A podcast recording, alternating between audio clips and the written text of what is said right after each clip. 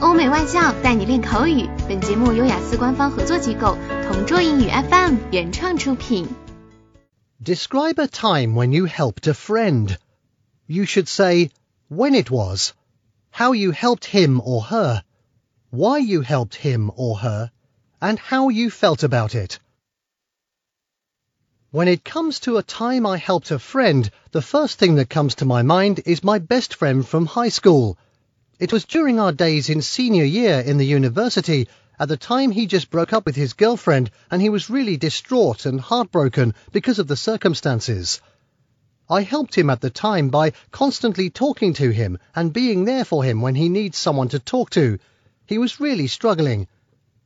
There was even a point in time that he always stayed at my parents' home because he was also very close to my parents and I was also close to his parents. He became a part of my family during these trying times in his life. I helped him because he was having difficulty handling the breakup and even his studies and personal life were being affected.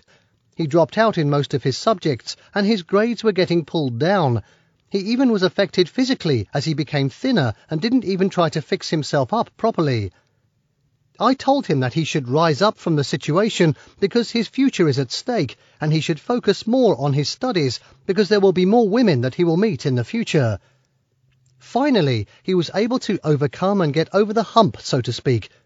He recovered mentally and physically and was able to finish his degree.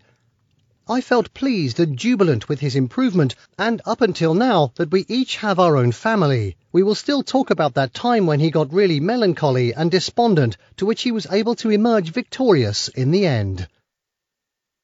OK，以上就是今天口语话题的全部内容。想要免费获得雅思口语完整题库的小伙伴，快来关注微信公众号“同桌雅思英语”，回复关键词“口语题库”就可以啦。同桌祝你早日屠鸭成功！